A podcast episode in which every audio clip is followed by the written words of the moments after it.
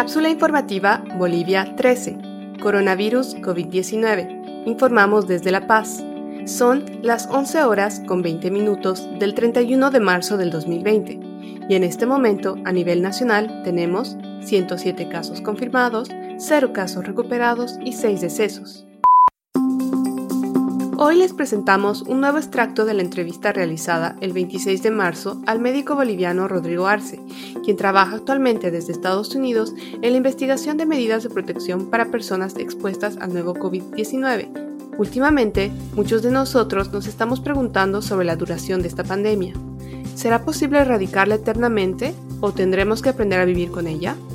¿Por qué todavía no tenemos una vacuna o cuándo la tendremos? Decidimos abordar estas preguntas con Rodrigo para saber la verdad sobre las actuales investigaciones a nivel global y sus resultados. Rodrigo, ¿tendremos que aprender a vivir con el virus para siempre? ¿Tú crees que logremos erradicarlo?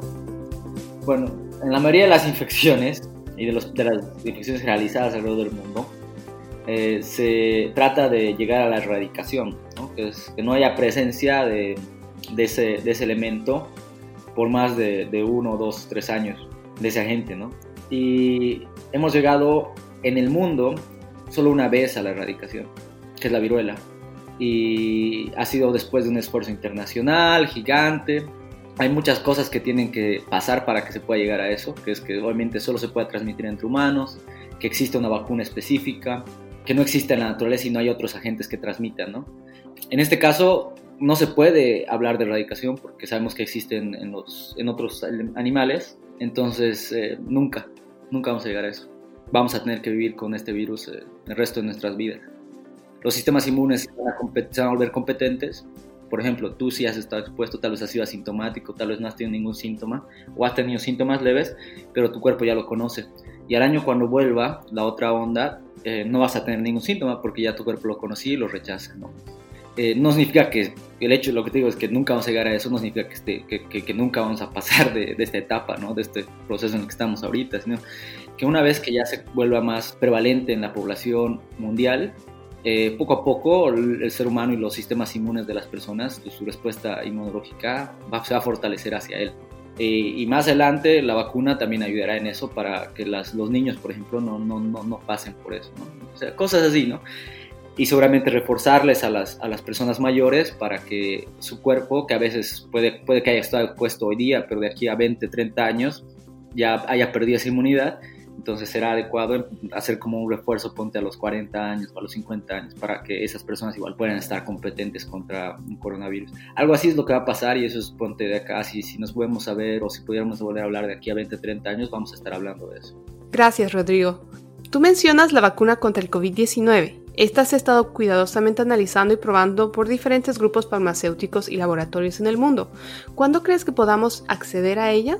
El tema de las vacunas, como te decía, o sea, hace cinco años hubiera tardado cinco años o, seis o siete años en salir. Se está acelerando a todo lo que se puede, pero incluso acelerando a todo lo que se pueda, es casi imposible que esté este año con este año disponible. O sea, probablemente estamos hablando para el próximo para el próximo junio una vacuna disponible y eso es en el hipotético de que funcione y luego viene el tema de la producción en masa, ¿no? ¿Cómo, cómo vacunas a, a, un billón de personas? Entonces probablemente va, se, verá con el tiempo cómo funciona y demás, pero muy probablemente al principio va a ser personas muy reducidas las que van a tener acceso a la vacuna, personal en salud, seguramente van a priorizar eso. Como digo, no es algo que en este momento hablar de vacunas es eh, mentir a la población, eh, mentirnos a nosotros mismos y, o sea, desconocer la realidad en hecho. No va a pasar, no en esta, no en esta wave o en esta ola del, del, virus, ¿no? Va a haber más olas de este virus porque vamos a vivir con este virus mucho tiempo. Entonces, el próximo invierno volverá y, y, y, estará circulando en la población durante mucho tiempo, pero la vacuna para el problema que tenemos actualmente, que es la circulación de los servicios de salud, no nos va a ayudar. Rodrigo nos dice, en resumen, que la vacuna no será accesible de manera inmediata y que en el mejor de los casos estará lista dentro de un año. Esto sin tomar en cuenta el tiempo para que ésta pueda ser producida en grandes cantidades y llegar a todos nosotros.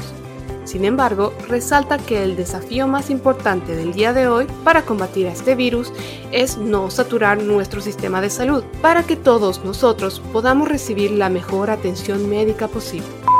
Por favor, cuídense y cuiden a los demás tomando las medidas de precaución necesarias definidas por nuestras autoridades. Si tienes alguna duda o presentas fiebre, tos seca y dificultad para respirar, llama para pedir ayuda a las líneas gratuitas 810-1104 y 810-1106.